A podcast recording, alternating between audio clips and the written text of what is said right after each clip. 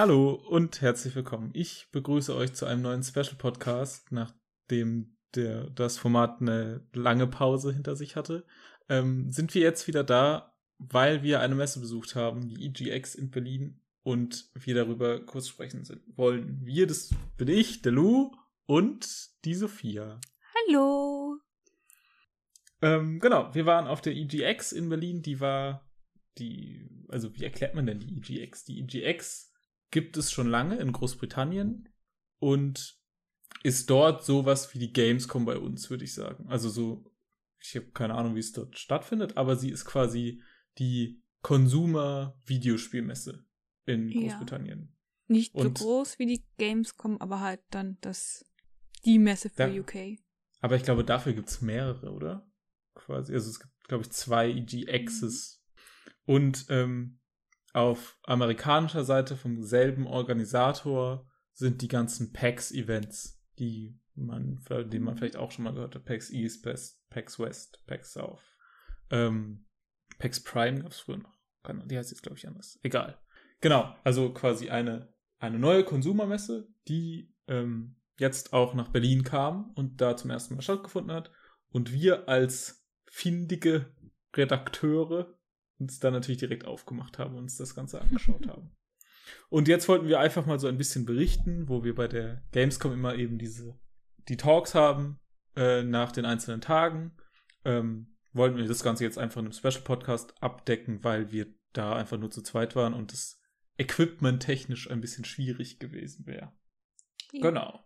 Ähm, EGX steht übrigens für die Eurogamer Expo. Eurogamer kennt man vom, oh, kennt man eigentlich schon, oder? Ja. Also, ich kenne auf jeden Fall Eurogamer UK, die haben, die sind, glaube ich, richtig bekannt, weil die auch Digital Foundry machen, dieses Technikportal. Ähm, es gibt aber auch einfach Eurogamer Deutschland. Das ist halt einfach eine Redaktion, so wie wir, so wie die Gamestar, so wie alle anderen auch. Ja.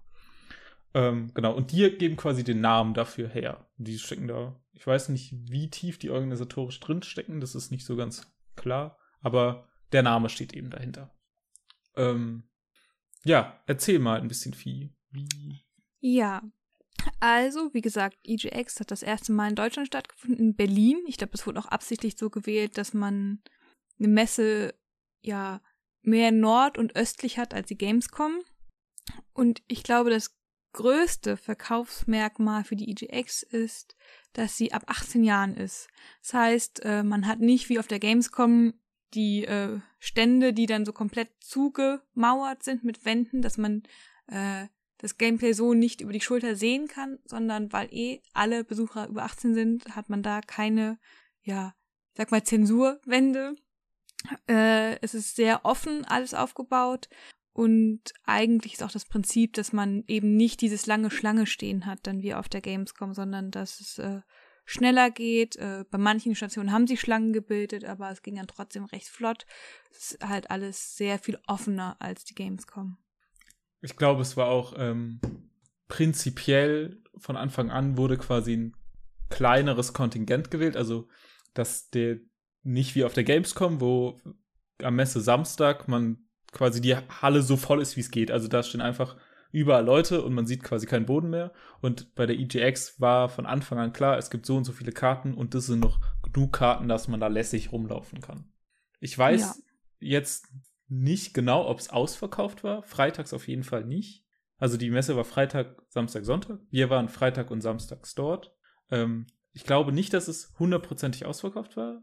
Aber samstags war es auf jeden Fall deutlich voller als freitags, aber immer noch weit hinter Gamescom-Niveau. Vielleicht noch kurz dazu, weil wir jetzt äh, schon auf die Hallen eingehen, wie das generell aufgebaut war. Das war jetzt keine äh, klassische Messehalle, wo die EGX stattfand, sondern ich glaube, es war ein altes Fabrikgebäude. Irgendwie so. Ich glaube von halt der, also das heißt ja die Station. Ja, und, und ich glaube, es war ein altes war ja Bahngebäude, ja. genau. Und äh, das Gebäude kann man halt mieten und es hat halt auch große Hallen und da stand dann auch, äh, fand dann auch die EGX statt. Es war quasi zwei Hallen groß, die jetzt aber auch nicht jeweils so groß sind wie zum Beispiel eine Gamescom-Halle. Aber es gab zwei Hallen und ja dann die Flure, die noch mitgenutzt wurden, plus zwei Räume, wo die Panel Talk stattgefunden haben. Genau, also dieses Gelände.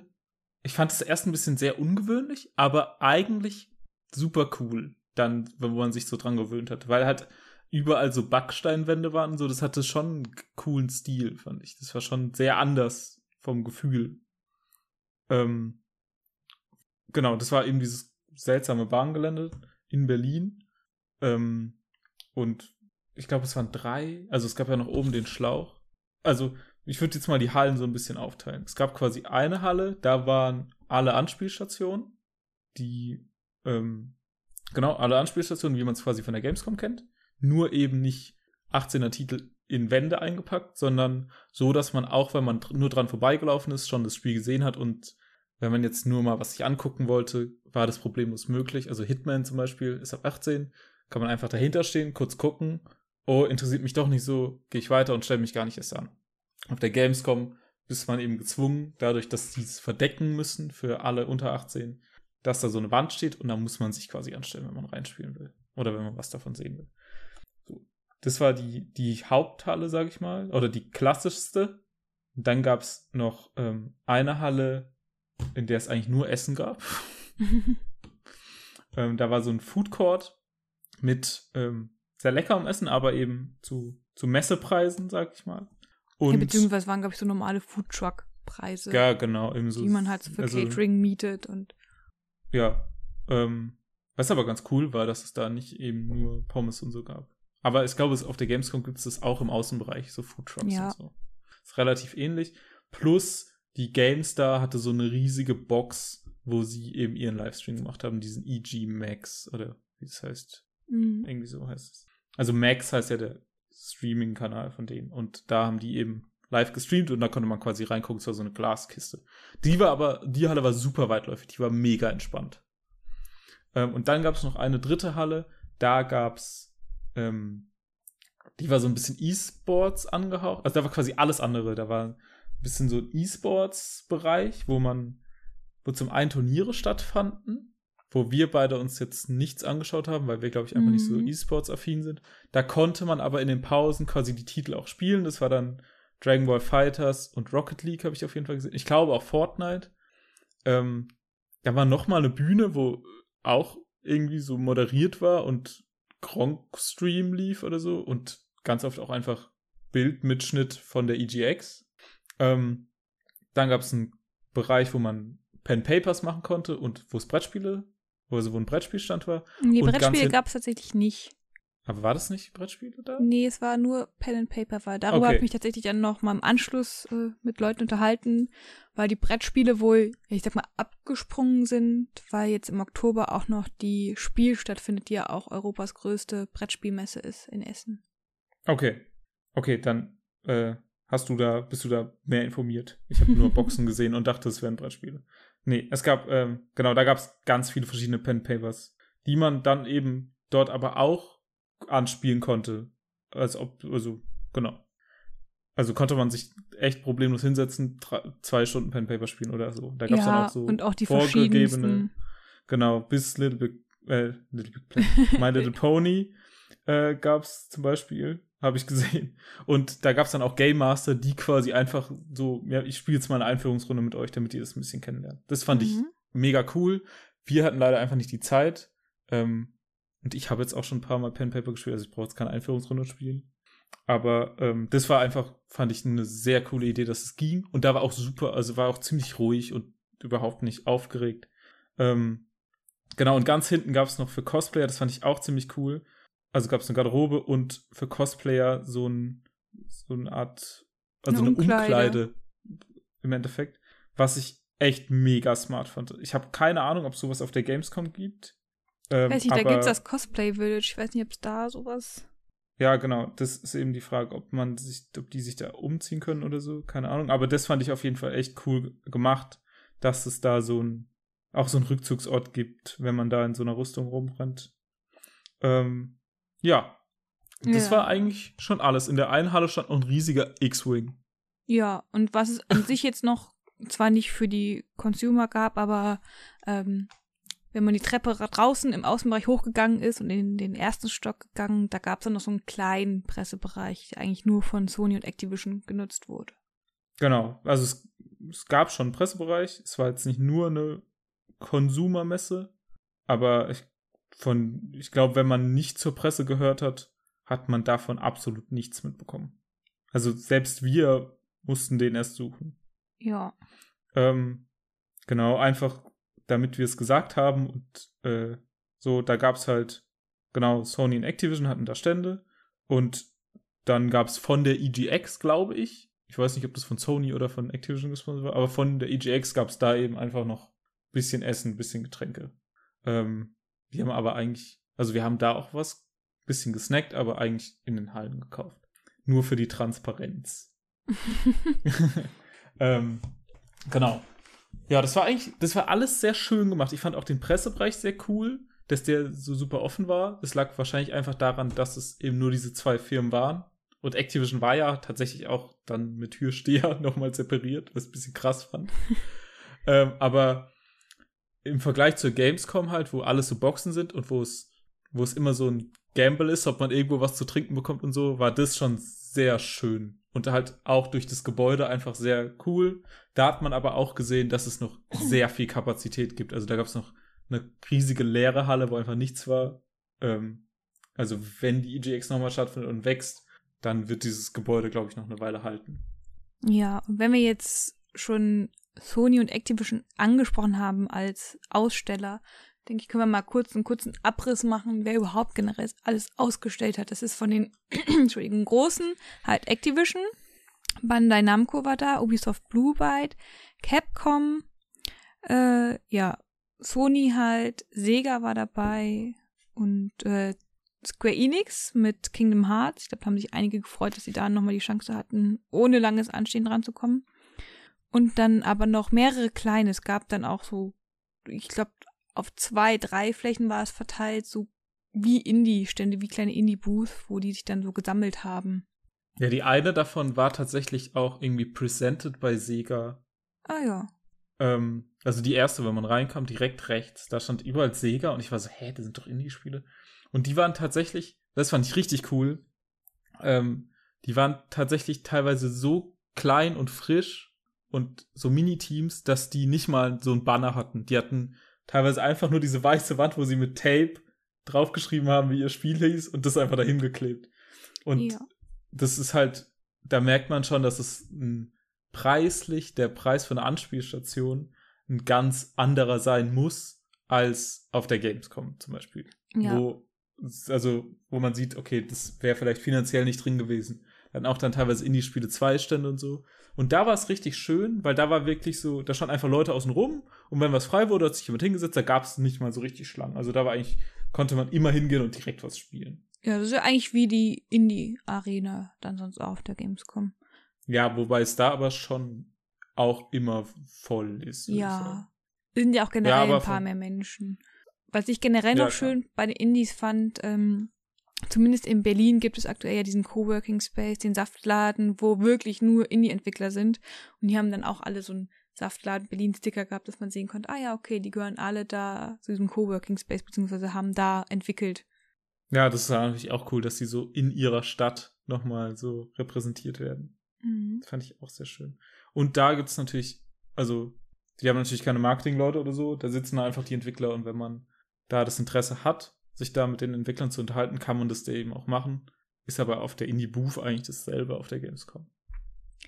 Jetzt muss ich aber gerade mal überlegen. Wir haben ja jetzt die Aussteller angesprochen und ähm, die Spiele, die gezeigt wurden, sind, glaube ich, alles Spiele, also fast alles, die man schon auch auf der Gamescom spielen konnte. Konnte man? Also Anno war zum Beispiel alles Neue. Konnte man das schon auf der Gamescom spielen? Ich glaube nicht als Consumer. Ich, ich, bin mir nicht ganz sicher. Das war ja Im so Pressebereich ja, aber Consumer ja. weiß ich nicht. Ich glaube nicht. Ähm, die großen Dinge waren halt auf jeden Fall Resident Evil 2, das Remake, Devil May Cry 5 gab's, dann halt Kingdom Hearts, Kingdom Hearts 3. Ähm, dann also hatte Sony halt nochmal so einen VR-Bereich, wo man, glaube ich, auch äh, die Sachen konnte man aber, glaube ich, alle auf der Consumer spielen. Obwohl, ja. Astrobot weiß ich nicht. Aber, also da gab es einfach so einen gemischten VR-Bereich, sag ich mal. Da waren wir ich glaube, Astrobot gab es auch. Ich glaube, das konnte man auf der Gamescom schon spielen. Und ähm, auf jeden Fall neu waren aber Dreams und Days Gone, die man auf jeden Fall zum ersten Mal spielen konnte. Ich weiß nicht, ob es die auf der PAX in UK schon gab, aber in Deutschland war es auf jeden Fall der erste Anspieltermin, sowohl für Presse als auch für Konsumer. Mhm. Genau, die zwei waren da. Und Sony hatte auch den mit Abstand den größten Teil auf dem Gelände. Die hatten auch noch ja. eine eigene Bühne. Keine Ahnung, was da passiert ist. Ähm, genau. Was ich ein bisschen schade fand, das war, dass die Stände teilweise sehr ein bisschen lieblos waren. Also gerade der Anno-Stand, der war halt so in die Ecke gedrückt. Mhm. Und da war nicht mal irgendwie ein Teppich oder so, da standen einfach diese Rechner. Und dadurch, dass dieser Raum, in dem die Anspielsachen waren, relativ dunkel war und ähm, es keinen gesonderten Merchandise-Bereich gab, sondern die Merchant einfach so zwischendrin überall waren, im Food Court und eben auch in der Spielhalle. Spielhalle klingt komisch, aber in der Halle, in der man eben anspielen konnte. Und die natürlich ihre Sachen, ihre T-Shirts so krass beleuchtet haben, waren die mega hell in der Halle und daneben ging halt teilweise die Anspielstation ein bisschen unter. Also wenn das nächstes Jahr oder so oder irgendwie wächst, fände ich es schöner, wenn die, die ganzen Merch-Sachen in einem Ort wären und die Spiele halt eben an einer anderen Stelle. Das fand ich ein bisschen schade, dass so ein paar Stunden so ein bisschen untergingen. Also Anno haben wir, glaube ich, auch relativ spät erst entdeckt. Mhm. Ähm, aber an sich fand ich es auf jeden Fall eine gute Mischung aus Indie-Sachen und ähm, großen AAA-Sachen. Schade war natürlich, dass halt Nintendo gefehlt hat, Xbox gefehlt hat und so weiter. Ja, das ist tatsächlich für mich ein großer Kritikpunkt.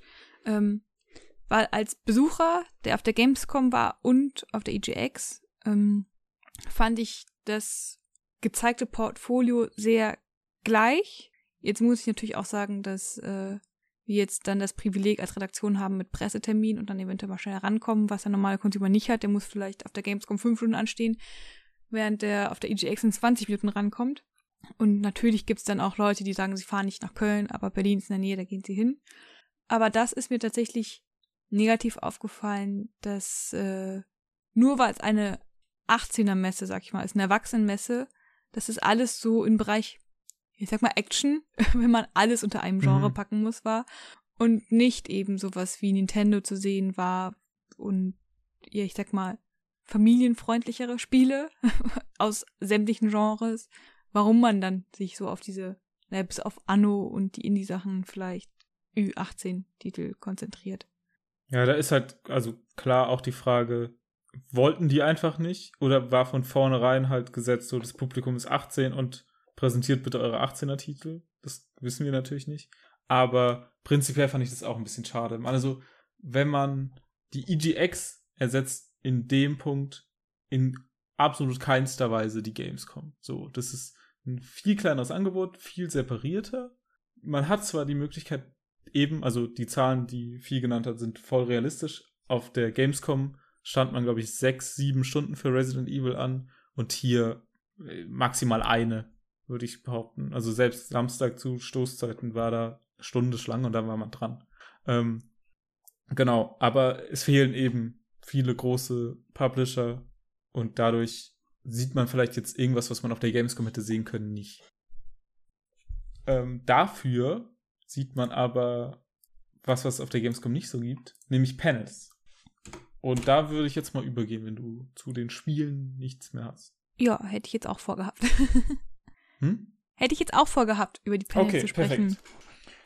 Beziehungsweise die Gamescom hat ja schon Panels äh, im Rahmen des Gamescom Kongress. Ich glaube, das haben die meisten nur nicht so auf dem Schirm.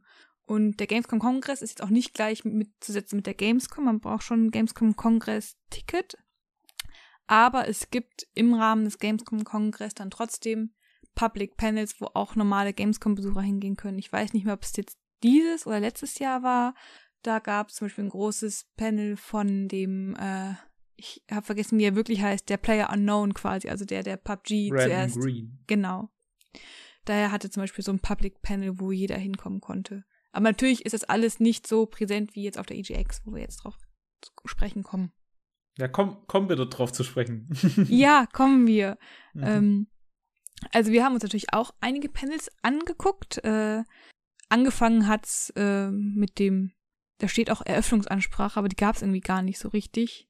Ähm, aber der erste ja, es war kein Talk, es war eine Präsentation eigentlich, ein Vortrag von Tim Willits, dem Studio Director von It Software, mit dem Titel Hört man die Katze im Hintergrund? Weiß ich nicht. Aber wenn, dann ist sie jetzt dabei. Okay, weil die gerade angefangen hat, an was zu kratzen. ähm, auf jeden Fall, äh, ja, Tim Willits, Studiodirektor von It Software, mit, hatte eine Präsentation unter dem Titel The Spirit of the Game, wo er ähm, ja, über ja, Spirit of the Game redet. Was macht ein Spiel aus? Und äh, gerade darauf kommt es ja an, wenn man dann äh, ein Sequel entwickeln möchte, dass man diesen Kern dieses Spiels äh, wieder auffängt und ja, nicht unbedingt neu erfindet, aber das, man will die Fans ja trotzdem weiterhin ansprechen. Ja, also, ähm, das war, ich fand es super interessant. Generell waren die Panels, würde ich sagen, so ein bisschen aufgeteilt. Also zumindest freitags war es sehr deutlich. Es gab quasi zwei Hallen und es liefen immer parallel Panels, so in 50 mhm. Minuten, dann war 10 Minuten Pause, dann ging es dann los. Also immer quasi stündlich gab es ein Panel. Und in der einen Halle waren eigentlich die ganze Zeit so, ich sag mal, Industriesachen, wie komme ich in die Games-Industrie, was gibt es da für Jobs, wie funktioniert Audiodesign, also es war dann teilweise schon sehr technisch. Da waren wir jetzt nicht so verankert. Ähm, und die anderen Panels, die ähm, waren eher so, ich sag mal, journalistischerer Natur. Da ging es dann eher um so eine Diskussionsrunde, was macht äh, Pub oder was macht Battle Royale so besonders? Was macht ähm, Horrorspiele so besonders? Und ja. dann eben diese, was macht eine gute Fortsetzung aus? So, so war es eigentlich aufgeteilt. Und ich glaube, das war eine sehr gute Lösung, das mhm. so aufzuteilen. Wo du gerade bei Aufteilung bist, generell, äh, es war halt auch nochmal unterschieden in eben, wie war sowas, so eine Präsentation, wie er Tim Willits gehalten hat, die dadurch, finde ich, sehr gut ging, weil er einfach vorbereitet war, er wusste, was er sagen will, was er präsentieren will, hatte seinen gesteckten Zeitrahmen. Dann gab es Sachen wie ein Live-Podcast von Stay Forever und aber auch ähm, Diskussionsrunden, wo meistens, ich glaube fast immer halt Journalisten, aber auch, äh, ich sag mal, Publisher-Vertreter in egal welcher Position auf der Bühne waren. Dass man so ein äh, Blick der beiden Seiten bekommt, einmal aus journalistischer Sicht und einmal aus Sicht der Publisher. Und äh, es gab noch so ein, zwei äh, Panels, bei denen wir nicht dabei waren, die aber von Publishern selbst waren. Ich weiß jetzt nicht genau, wie die gestaltet waren, ob die dann mehr so eine Präsentation waren oder eine Fragerunde oder so. Da, da waren wir halt dann leider nicht bei, um den Eindruck zu kriegen. Also, da habe ich nur von einem guten Freund, der auch da war, der hat so eins besucht und der hat mich gefragt, wie das war ähm, also das erzähle ich jetzt mal aus zweiter Hand quasi, der, da ging es ähm, um Studio, das sich einfach vorgestellt hat und quasi erklärt hat, was sie für ein Spiel machen und wie besonders oder was daran besonders ist. Und es war wohl schon sehr werbeartig. Ja. Und ein bisschen schwierig. Die Panels fand ich auch, die klangen schon in der Übersicht ein bisschen fillermäßig, fand ich leider. Ja, ich habe jetzt, ich habe mir gerade das Programm aufgemacht, da ist zum Beispiel ein Panel gewesen, das Sound Engineering von Hunt Showdown.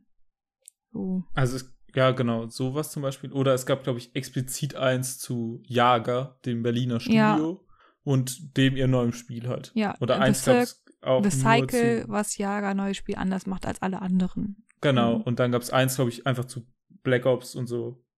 Ähm, das fand ich ein bisschen schade, weil das so so die Objektivität ein bisschen rausgenommen hat, fand ich.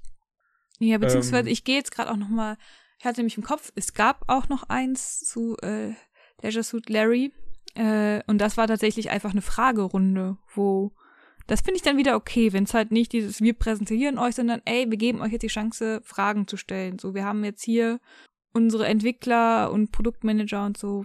Das finde ich dann noch okay, weil es halt nicht diese krasse Werbeschiene ist. Ja, klar, also das ist auf jeden Fall. Ähm, und glaube ich auch dann einfach super interessant für die Leute, die sich dafür interessieren und die da jetzt die krassen Fragen haben, so, dann ist das natürlich auch was Tolles.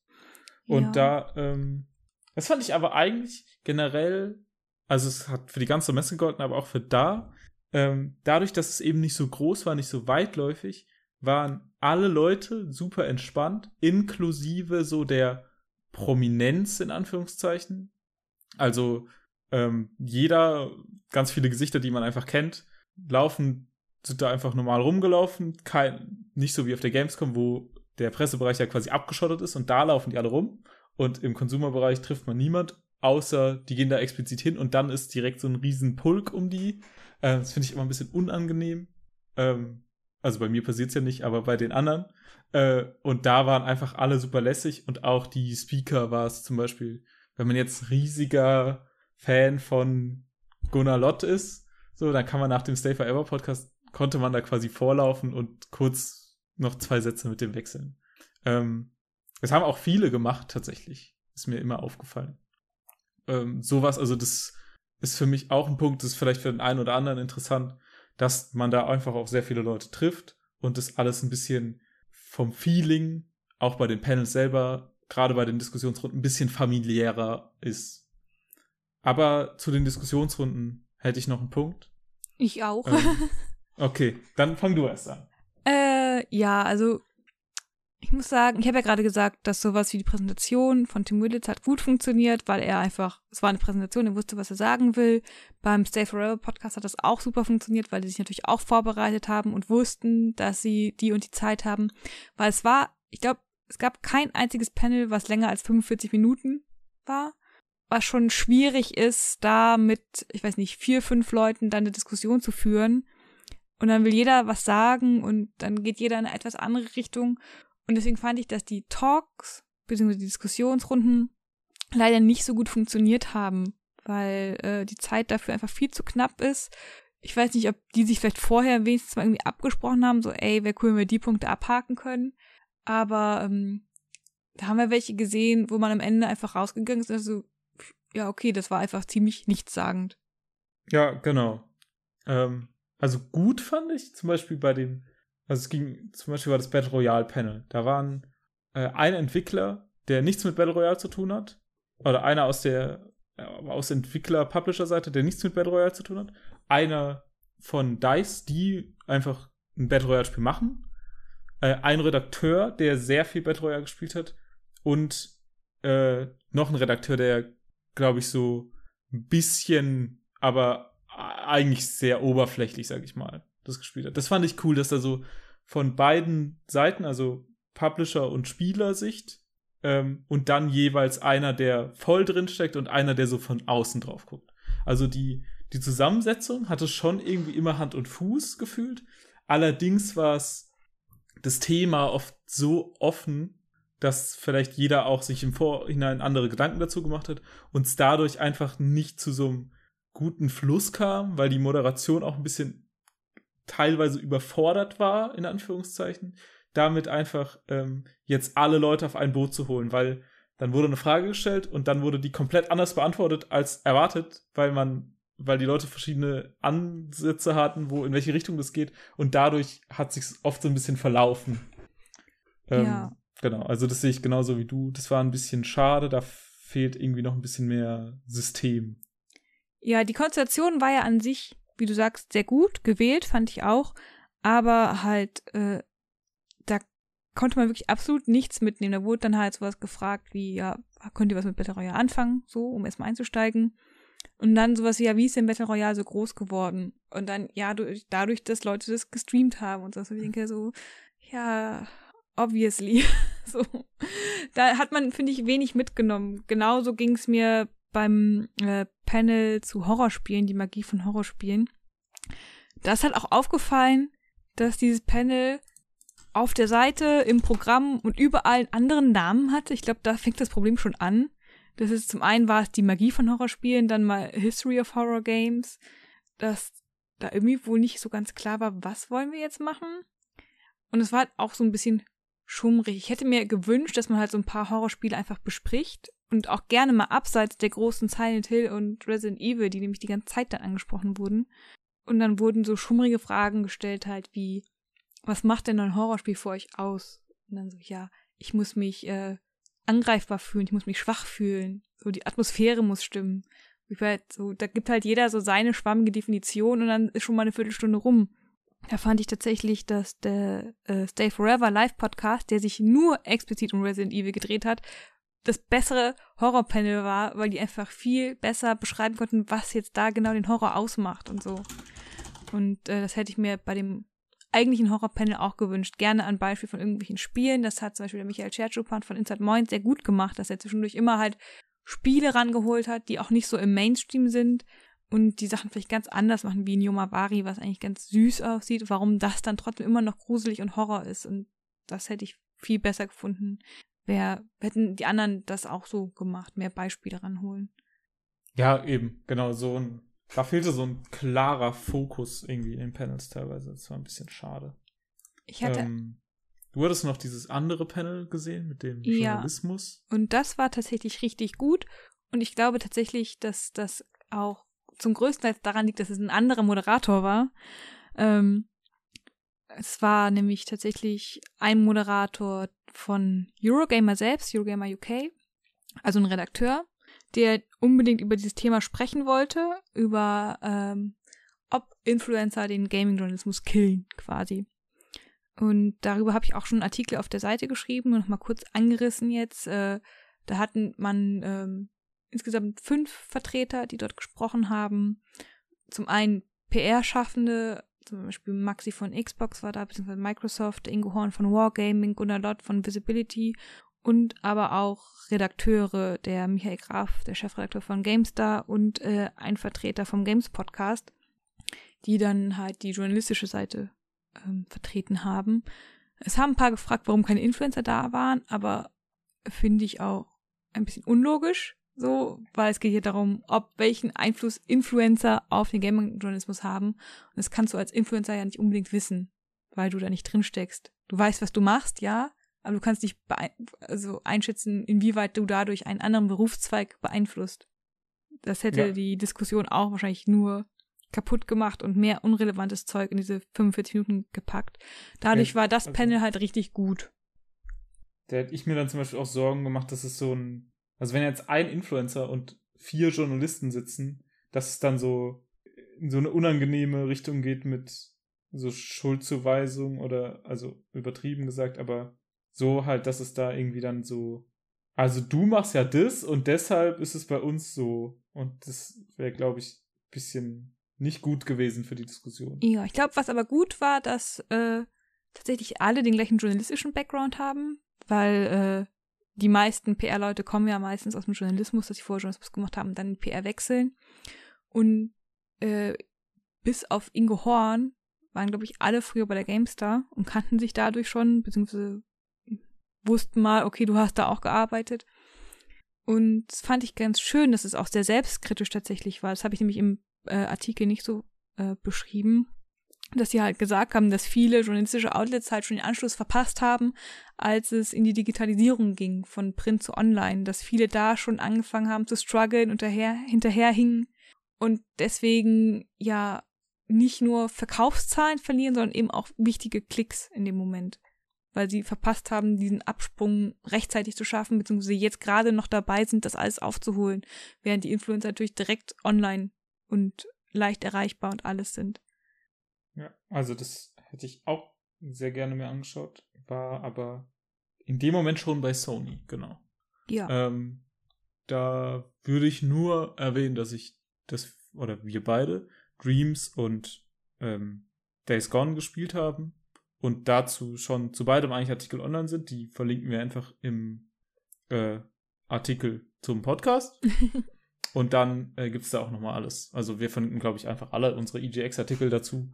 Und dann ähm, findet ihr das da nochmal gesammelt. Das, nicht, dass sich das jetzt doppelt. Die waren aber generell sehr schön, aber auch noch sehr. Es fehlte noch sehr viel außenrum, sage ich mal, um da so ein, eine sehr fertige Review drüber zu machen.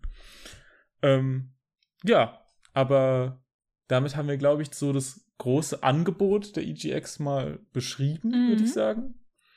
Ähm, nur noch so einfach, dass es das auch gibt. Also zur Organisation, ich fand den, den Einlass, wir waren um elf hat's aufgemacht, das fand ich sehr angenehm, dass es so spät losging irgendwie. Obwohl man Mhm. natürlich als Besucher auch einfach erst um elf auf die Games kommen kann, aber das ist so im Gehirn trotzdem nochmal was anderes. Ich glaube Ähm. aber auf der Gamescom, also man hat generell auch das Problem, auch wenn die EGX früher aufhat, dass dann, dass es halt einfach schon voll ist. Und du gegebenenfalls auch vorne noch warten musst, weil dann gibt's nachher einen Einlassstopp, weil so viele gerade drin sind. Und Ja, genau. also auf der EGX war um 11 pünktlich, um 11 waren wir da. Das, wie lange haben wir gebraucht? Zehn Minuten, bis wir drin waren oder so. Ähm, es ist schon, schon gerade am Freitag, wenn alle mit einem ganz normalen Einlass, also Taschenkontrolle und so, wie man es auch von der Gamescom kennt. Und dann gibt's Armbändchen, mit denen man am nächsten Tag einfach durchlaufen kann. Das fand ich sehr angenehm. Ich weiß gar nicht, ob das auf der Gamescom auch so ist. Ähm, für normale Besucher. Nee, für normale Besucher gibt's gar keine Dauerkarten, oder? Doch. Und kauft, kauft man nicht auf der Gamescom immer Tagestickets? Ich weiß nicht, früher gab's auch Wochentickets. Okay. Weiß ich nicht, aber ich meine, dass ich immer mit Tagestickets notiert habe und dass es keine Armbänder oder so gibt. Ähm, jedenfalls, genau, ist man da mit dem Ticket rein, hat sich ein Bändchen geholt, entweder gleich so ein Wochenticket oder wir hatten eben Pressebändchen oder ein Tagesding und am nächsten Tag konnte man einfach durchlaufen.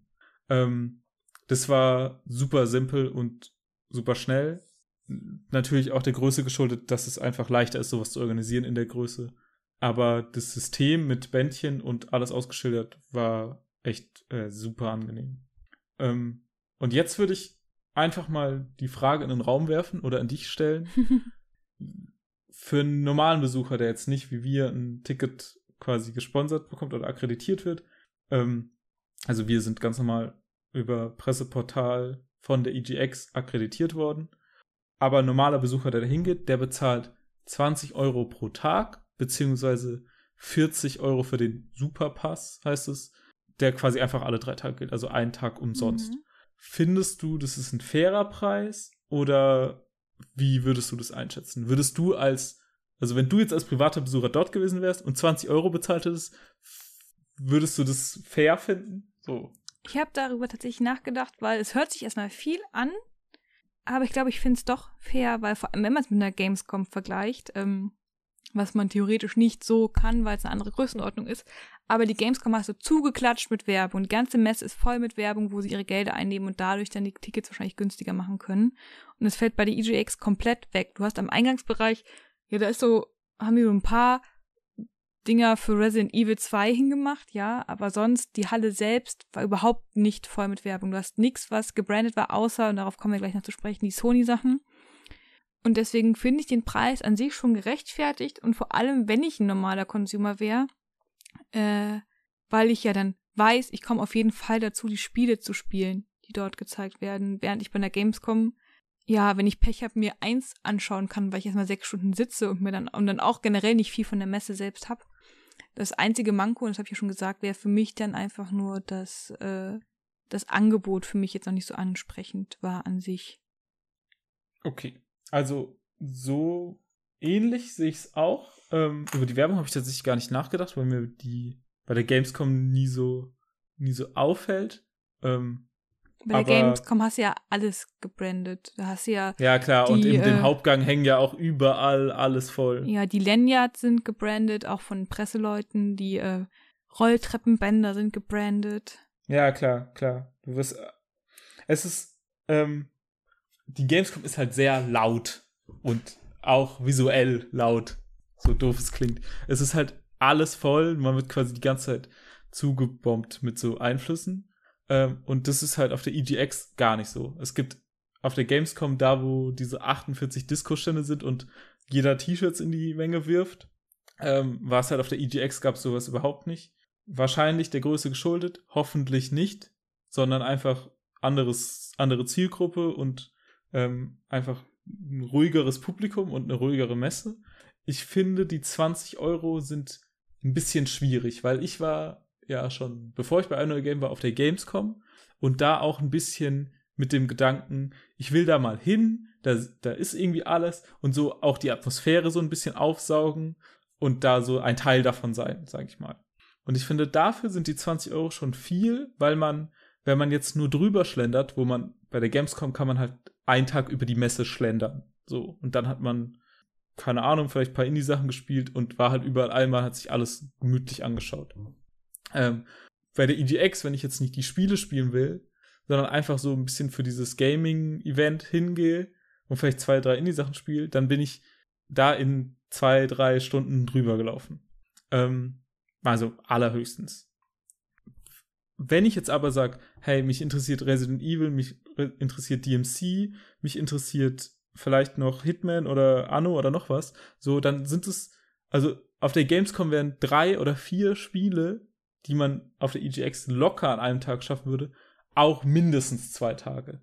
Also wenn da die, die Spiele da sind, wenn man sich vorher informiert und sagt, ey, die Spiele, auf die habe ich Bock, die zu spielen, dann sind die 20 Euro, glaube ich, allemal okay. Nur für die Atmosphäre und für das Gaming-Event fände ich es ein bisschen teuer. Das ist einfach, äh, glaube ich, die, also da kenne ich solche und solche Leute. Die einen sagen, ich gehe auf die Gamescom wegen dem Event und die anderen sagen, ich gehe dahin, weil ich Spiele spielen will. Nervt mich total, dass alles so lang dauert. Ähm, und da muss man ein bisschen abwägen, was man selber für ein Typ ist, was man sich von so einer Messe erwartet. Ich glaube aber, wenn die Spieler für einen passen, dann ist es das auf jeden Fall wert, weil man, ich glaube, wenn wir uns angestrengt hätten und echt um elf da gewesen wären und so lang da geblieben wären, wie es geht, dann kannst du, glaube ich, alle großen Spiele an einem Tag spielen, die es da gab. Also Hitman, ja. Anno, DMC, Resi 2, Days Gone, Dreams, ja. Also das würde man, glaube ich, locker schaffen. Und dafür sind die 20 Euro, glaube ich, ein guter, ein guter Preis, so. Ja. Äh, auch weil man eben dafür bezahlt, dass es ruhiger ist und dass es nicht so voll ist. Und dann hat man ja auch immer noch die Panels und so, die auch, finde ich, einen totalen Mehrwert bieten, wenn da irgendwie jetzt Themen sind, die einen super ansprechen. Genau. Jetzt würde ich aber ganz zum Schluss noch ähm, dieses PlayStation-Thema ansprechen wollen, das du auch gerade schon angeschnitten hast, weil das ist uns vor allem am Eingang aufgefallen. Es gab eine PS Plus, wie hieß sie? PS Plus Fast Lane für die Tickets. Mhm. Ähm, und das haben wir dann, oder habe ich dann später recherchiert, nochmal genau. Es war wohl so, dass wenn man PS Plus Mitglied war, äh, den Eintrittspreis, also die 20 Euro, 10% günstiger bekommen hat. Für 18 Euro das Ticket.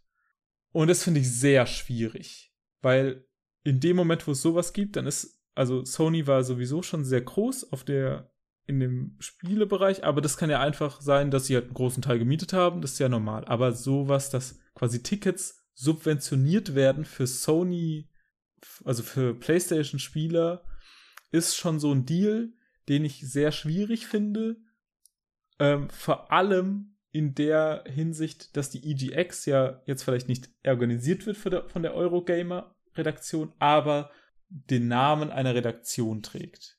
Ähm, ich möchte da jetzt niemand was unterstellen, dass er irgendwie deshalb jetzt Sony-Spiele besser bewertet oder so. Auf gar keinen Fall. Aber das sorgt einfach für so einen seltsamen Beigeschmack, wenn eine Redaktion und ein Publisher irgendwie zusammenkommen und da größere Summen fließen, sage ich einfach mal, die, die über normales Messegeschäft hinausgehen. Ja, also hätten sie gesagt, dass diese äh, Plastikbändchen, die man kriegt, die einfach ein Sony oder PlayStation-Logo drauf haben, für jeden, aber dann kostet das Ticket für alle 18 Euro. Ja, okay, dann ist es halt der Werbedeal so, aber nicht das, also das finde ich auch sehr komisch. Ja, also das war einfach so ein bisschen, hä, was passiert? Ähm, Sowas finde ich ein bisschen schwierig. Vor allem frage ich mich dann auch, ähm, das kann man jetzt nicht so gut beurteilen, aber inwieweit war das dann zum Beispiel so ein Exklusivding, dass deswegen vielleicht kein Microsoft und kein Nintendo da waren? Genau, also solche Fragen, ähm, die stellen wir uns einfach dann, weil das ist halt dann so eine Situation, niemand weiß irgendwas genaues, das ist einfach passiert und ähm, ja, also das finde ich sehr schwierig und du sagst ja auch, das ist einfach also da würde ich mich sehr darüber freuen, dass wenn die EGX nochmal stattfindet und laut dem aktuellen Status auf Twitter, wie ich es mitbekommen habe, ähm, ist es auch der Fall, dass sie sich vielleicht von sowas dann auch ein bisschen distanzieren und nicht mehr auf sowas angewiesen sind. Ist jetzt auch die Frage natürlich, wie viel finanzielle Starthilfe war da dabei, wie sehr war die Messe an sich davon abhängig, dass es diesen Deal gibt, aber ich finde den persönlich sehr schwierig, den zu machen. Mhm. Ähm, genau, auch mit dem Hintergrund, dass es halt so dieses PlayStation-Fans bekommen was extra und also jetzt nächstes Jahr ist da noch Xbox und Nintendo da. Mal hypothetisch gibt es dann acht Schlangen, wer noch Nintendo-Dings hat und wer noch Xbox-Ding und alle haben andere. Das ist halt irgendwie ein bisschen komisch. Ähm, was PlayStation auch gemacht hat, war eine EGX-App, mit der man irgendwie so Mini-Achievements sammeln konnte. Äh, die kann ich nicht bewerten, wie gut oder wie integriert es in die Messe war, so, also wie viel davon noch irgendwie ein spezieller Deal war. Was ich aber cool fand darin, ähm, das hat mir ein Kumpel gezeigt, der die eben hatte, darin konnte man sich selber VR-Termine machen. Das gab's aber schon äh, auf der Gamescom. Okay, das wusste ich nicht, aber das finde ich sehr cool zum Beispiel, dass einfach normale Besucher dann nicht drei Stunden in der Schlange stehen, sondern einfach sagen, hey, ich öffne die App, um 15 Uhr zum Platz, da möchte ich da bitte hin. Und dann ist, muss man 10 Minuten vorher da sein. Und dann steht man eben 10 Minuten an und dann ist man drin. So, das finde ich einfach ein sehr cooles System. Äh, Wenn es das auf der Gamescom schon gab, umso besser. Dann sollten es vielleicht so die, also die anderen vielleicht auch irgendwie integrieren oder so eine offizielle EGX oder Gamescom App, in der das sowas angeboten wäre, finde ich zum Beispiel sehr schön. Ich meine, das war auf der Gamescom halt auch für die VR-Titel und dann halt über die, ich weiß nicht, PlayStation App oder so, auf jeden Fall auch so für PlayStation Plus Mitglieder und dass es da auch diese Terminvergaben wohl gab. Ja, das finde ich halt wieder schwierig, dass es dann so PlayStation Plus irgendwie noch damit vermarktet wird, aber naja. Ähm, allgemein gibt es für dich irgendwie Punkte, wo du sagst, ähm, das kann die EGX vielleicht noch lernen für die Zukunft oder das kann vielleicht sogar eine andere Messe wie die Gamescom von der EGX lernen. Ich habe tatsächlich drüber nachgedacht, ob es vielleicht cool wäre, auf der Gamescom so eine Halle ab 18 zu machen, um einfach äh, da vielleicht auch die gleichen Spiele wie in den anderen Hallen zu zeigen, nur, äh, ja, wobei, da stellen sich ja eh nur die 18 Leute an. Ähm, aber wenn man halt so eine Halle hat, wo man vielleicht auch nur mit dem roten Bändchen reinkommt, dass es genauso offen gestaltet ist, finde ich ziemlich cool. Ich muss sagen, und das wird sich wahrscheinlich auch nicht groß ändern, wenn es terminlich ähnlich bleibt, dass ich, äh, dass sonst die EGX für mich persönlich keinen Mehrwert hat, wenn man die Gamescom auch besucht hat. Weil der, ein Großteil der Spiele gleich war und eben dadurch, dass es dann so genrespezifisch erwachsenere Titel waren und einen dann vielleicht nicht alle davon ansprechen. Ich habe mich gefreut, dass ich nochmal Devil May Cry spielen konnte. Ich habe mich auch über Anno gefreut. Aber das war es für mich persönlich dann fast schon wieder. Also, ähm, das habe ich auch sofort im Kopf gehabt. Diese, so eine spezielle 18er Halle oder vielleicht auch so ein 18er Bereich, dass man sowas irgendwie ein bisschen abtrennt. Ich weiß nicht, ob es schon ab 16 die Problematik gibt mit dem Anschauen oder nicht. Ich glaube, ja. Ähm, ähm, dann müsste man halt noch mal schauen, wie kann man da so eine Lösung finden.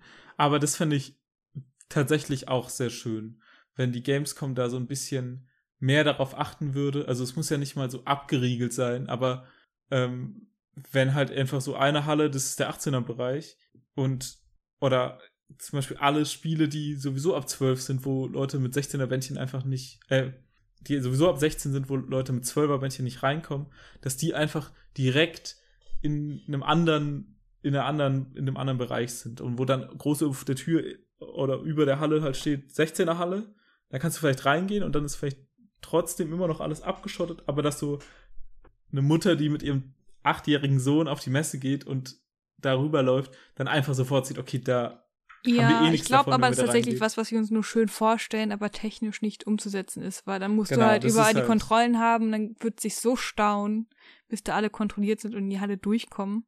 Nee, dass man quasi trotzdem jeder in die Halle kann, aber dass man einfach vorhin dann weiß, da kann man eh nichts spielen und dann wird es vielleicht für viele sowieso schon uninteressanter, überhaupt reinzugehen. Äh, aber da hat man natürlich auch die Problematik. Naja, mein Argument war halt, dass es offen ist und nicht diese Wände hat und dass man ja, auch mal so gucken natürlich. kann und nicht fünf Stunden anstehen muss. Das stimmt natürlich. Und aber das ist zum Beispiel jetzt, also die, die Xbox, der Xbox-Bereich auf der Gamescom, der ist ja riesig und da gibt's ja alles quasi, da gibt's ja 18er Titel, da gibt's aber auch 6er Titel und so weiter. Ja, stimmt, das ist eigentlich und immer recht schön, weil die USK-freien Sachen dann halt auch einfach offen gezeigt werden können. Ja, aber viel auch nicht eben. ja, aber dadurch ist es halt schön gelöst, finde ich, dass sie dann trotzdem, dass du trotzdem auch was sehen kannst. So ein Jump Force ja, zum Beispiel. Dann kannst ja, du sagen, klar. okay, es reicht mir jetzt einfach hier zuzugucken, ich muss mich dafür nicht anstellen. Das Oder stimmt, ein Spyro, das sie gezeigt haben. Also wenn jetzt zum Beispiel das so hallenmäßig aufgeteilt wäre auf Alter, dann müsste man eben den Xbox-Stand auch zerbrechen. Das darauf will ich hinaus. Und das ist, ja. glaube ich, ein viel größeres Problem, sowas aufzuteilen. Ähm, jetzt bei Bethesda-Stand, da gab's, ne, da gab's zum Beispiel auch Blades. Ich glaube, das ist auch nicht ab 18. Mhm. So, das wäre dann auch wieder extra. Und das ist halt, glaube ich, eher eine Schwierigkeit. Generell fand ich das aber, also mit, glaube ich, der beste Punkt an der EGX. Ähm, Jetzt hast du den Zeitpunkt noch angesprochen.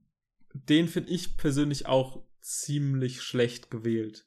Äh, dafür gibt es bestimmt Gründe, aber eben, das war jetzt ein Monat nach der Gamescom und eine Woche nach der PAX in Großbritannien. Ja, und äh, ist jetzt nicht so das große Ding, aber ich habe ja vorhin angesprochen, auch mit der Brettspielmesse, das Spiel, dass dadurch dann auch die Brettspiele weggefallen sind. Und eigentlich, wenn es so ein Kombi-Ding wäre mit Spielen allgemein, Video und analog, äh, wäre es, glaube ich, auch nochmal cooler gewesen. Genau, und da fände ich es einfach toller, wenn die jetzt zum Beispiel sagen, wir machen die im Frühjahr, also jetzt gibt es ja immer den großen Spiele Februar, März, weil alle vor dem Fiskaljahr sowieso noch Sachen rausbringen. Wenn man zum Beispiel sagt, man macht die Messe im, im Januar oder im Februar, ähm, dann ist man sehr weit weg von der Gamescom, so, also so weit wie es geht eigentlich, und hat dadurch vielleicht auch ein paar mehr Titel zu, als erstes und einfach Sachen, die halt in einem Zeitraum fertig werden und rauskommen, dass die gar nicht auf so Messen auftauchen. Ich glaube, Anthem wird zum Beispiel, also jetzt irgendwas aus der Luft gegriffen, Anthem wird so ein Spiel, das war jetzt nicht auf der Gamescom spielbar, äh, nur im Pressebereich und da nur ultra exklusiv mit ganz wenig Terminen und kommt aber im März raus. Das heißt, es ist für die Gamescom im August schon wieder uninteressant.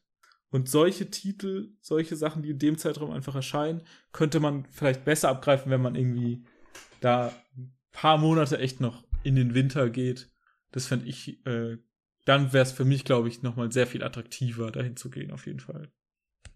Ja, aber ähm, ich glaube, es ist eben, wie gesagt, ein sehr persönliches Ding. Hat man Bock auf so Panels, hat man Bock auf die Titel, die gezeigt werden. Ich glaube tatsächlich ist es auch ist es auch eine sehr schöne Messe. großes Lokationsding ist. Wenn du halt in Berlin wohnst, dann ist dir die Reise nach Köln vielleicht zu teuer, zu weit, was auch immer. Ja, klar. Genau. Das kommt natürlich auch noch dazu deswegen, das ist für mich dann halt auch nochmal. Ich habe ja gesagt, für mich jetzt nicht so einen großen Mehrwert als Gamescom-Besucher. Plus für mich würde die Anreise nach Berlin anfallen, während Köln um die Ecke ist. Deswegen ist jetzt die EGX nicht so meine Messe, denke ich. Ja, für mich ist beides super weit weg, deshalb. Ja. Nee, aber ich glaube, damit haben wir in einer ziemlich genau einer Stunde sehr gut abgehandelt, was da so gab und wie wir das alles einschätzen. Ähm, ich habe jetzt auch keine Punkte mehr auf meiner Liste. Hast du denn noch irgendwas, was dir auf dem Herzen liegt? Nö, also an sich, was man so mitbekommen hat, war es wohl für die Veranstalter ein Erfolg. Und deswegen ist, glaube ich, 2019 auch auf jeden Fall schon geplant. Ähm, und ich würde jetzt einfach nur sagen, falls bei irgendwem jetzt noch Fragen bestünden, kann er die auch einfach noch in die Kommentare des Podcast-Artikels packen und dann beantworten wir die da einfach noch. Falls irgendjemand genau. jetzt noch eine brennende Frage hat, wie ist das denn? Lohnt sich das für mich, wenn ich dahin fahre? Wie sieht es da und damit aus? So machen wir das. Und ansonsten würden wir uns an dieser Stelle, glaube ich, schon verabschieden. Alle ja. Artikel, die wir zu EJX gemacht haben, also die Spieleartikel zu Dreams und Days Gone, die ich gemacht habe, und die Panel-Artikel, die du geschrieben hast, ähm, packen wir alle in den Artikel zum Podcast. Ähm, also falls ihr irgendwie über Podcatcher oder iTunes oder so hört, dann findet ihr alles, was ihr braucht, auf der Seite. Genau. Und ansonsten fragt nach, wenn's, wenn ihr was zu fragen habt. Gut. Dann habt ihr entweder schon den normalen Podcast gehört oder nicht. Wenn ja, dann holt ihr den jetzt nach. Oder freut euch, dass ihr alles erledigt habt, was ihr zu tun habt. Und ähm, habt, ja, bis, bis nächstes Jahr zum EGX-Podcast. Tschüss. Tschüss.